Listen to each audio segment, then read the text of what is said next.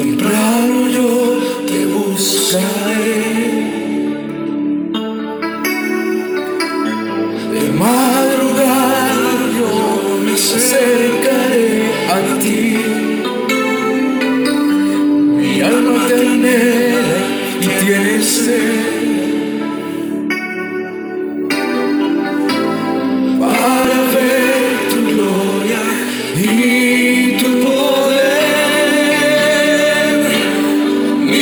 Socorro has sido tú.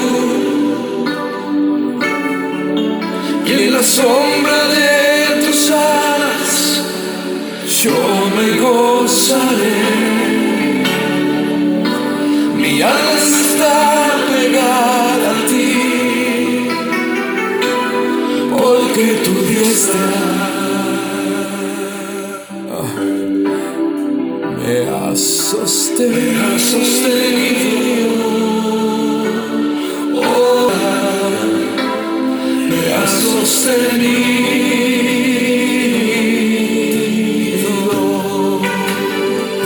Es de madrugada. Hoy es un día especial. Espero ser oportuno para ti. Aún así, estés llegando a escuchar este mensaje a mitad de la mañana o al mediodía, incluso en la noche. Lo importante es que le estás regalando un ratico a Dios y siempre tiene algo que decirte. Es más, tú también puedes hacerlo. Así que anímate y levántate a orar, a meditar en su palabra y a compartir con otros lo que Dios con toda seguridad, te lo digo, con seguridad que sí, con lo que Dios pondrá en tu corazón. Él tiene el agrado de hacerlo con todos, solamente es cuestión de animarse, verás lo placentero que es sentirse usando la oración para ser, digamos, manipulado por su misericordia y por su luz puesta en tu boca para hablar palabra de Dios. En nuestra iglesia lo hacemos de madrugada todos los días, pero los viernes nos reunimos en el templo y juntos adoramos y damos gracias en oración. Entonces, ¿qué tal si también tú lo haces? Allí en tu casa, en el closet, solo con, o con tu familia. Es lo mejor que puedes hacer antes de comenzar tu día. Si lo decides hacer, entonces vamos a la obra. De una, vamos. Empieza el día alabando a Dios, levanta tus manos y adórale. Deja toda ira, deja toda tristeza, deja toda amargura que no te deja bendecir a Dios. Comienza bien tu mañana para que termines tu día también en bendición. Encontraremos la paz de Dios en la búsqueda de madrugada.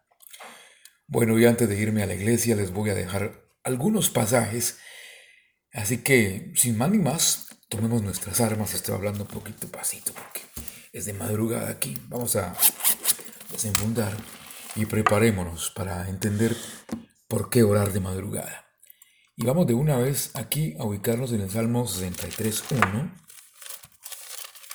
que dice, Dios mío, eres tú, de madrugada te buscaré, mi alma tiene sed de ti, mi carne te anhela, en tierra seca y árida donde no hay aguas.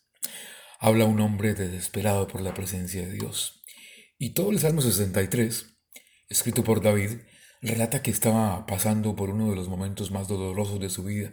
Sin embargo, en vez de mirar a su situación, su mirada estaba puesta en el Señor. Él sabía que le podía faltar todo, pero no podía vivir sin su comunión con Dios. Y a ver, los pongo en contexto. Miren, aunque para entender lo que David estaba pasando en ese momento es necesario leer Segunda de Samuel 16, los invito a que lo lean. Segunda de Samuel 16.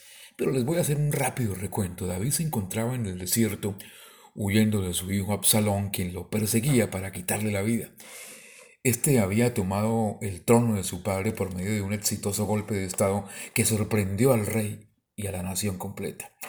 Leerlo completo es muy interesante, eso nos puede decir el por qué es tan placentero orar de madrugada. Bueno, pero les voy a dar una puntadita más.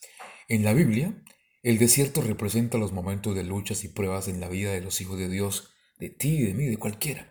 Es el lugar donde somos probados como el oro y llegamos a experimentar grandes aflicciones. Y en su aflicción, David no sufría por causa de la corona que había perdido. Él sufría por la traición del hijo que tanto amaba.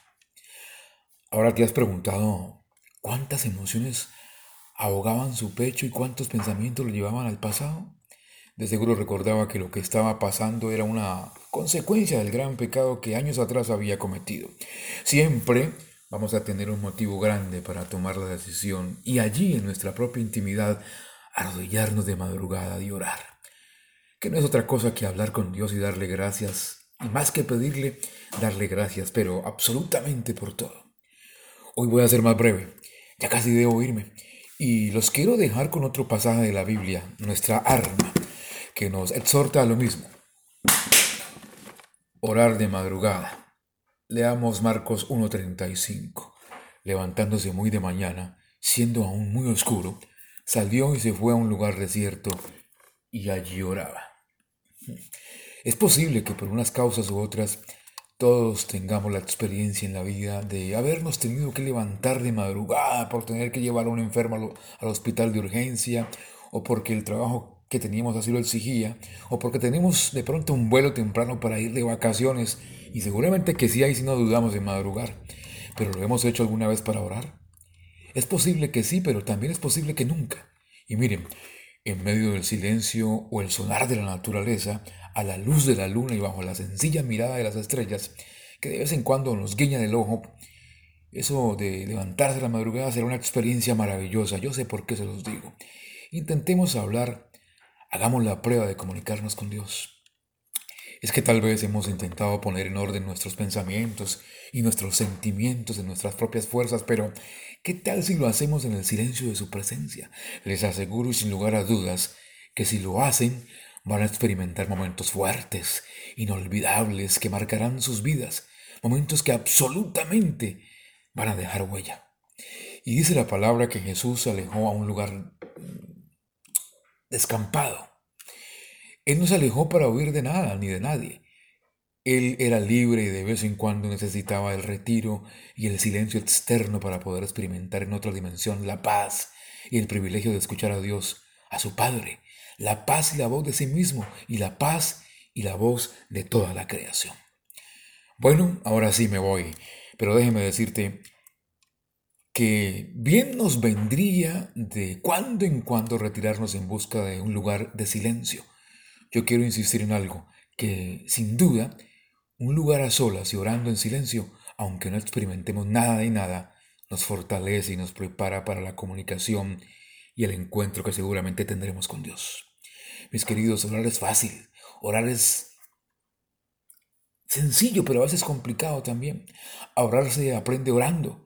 Buscamos mil excusas para no hacerlo. Preferimos estar duramente trabajando antes de estar en la quietud de la oración. Nos cansamos, nos aburrimos, no sabemos qué decir y eso de escuchar a Dios nos parece un cuento. Es muy probable que la oración se nos haga raro hacerla, que sea incluso difícil, entonces abandonamos la posibilidad de ponerla en práctica y casi sin darnos cuenta terminamos engañándonos a nosotros mismos. Ojo con eso. Sería bueno comenzar a tener en cuenta que poco a poco, si lo vamos intentando y vamos deseando ardientemente comunicarnos con Dios, la oración nos resultará cada vez más sencilla, será más cercana, algo así como el aire que respiramos. Hagamos entonces que el deseo de vivir buscando el rostro de Dios convierta en fácil nuestra oración, pues Él nos mostrará su presencia en la naturaleza, en los gozos y en los sinsabores de todo acontecimiento. Alguien se levantó, pero antes les mando un abrazo después de Super Jueves de ayer. Bienvenidos al Super Viernes. Así debe ser cada día tu vida. Los amo y con esta canción los dejo. Que los bendiga. Chao. Yo me acercaré. Mi alma te anhela y sed.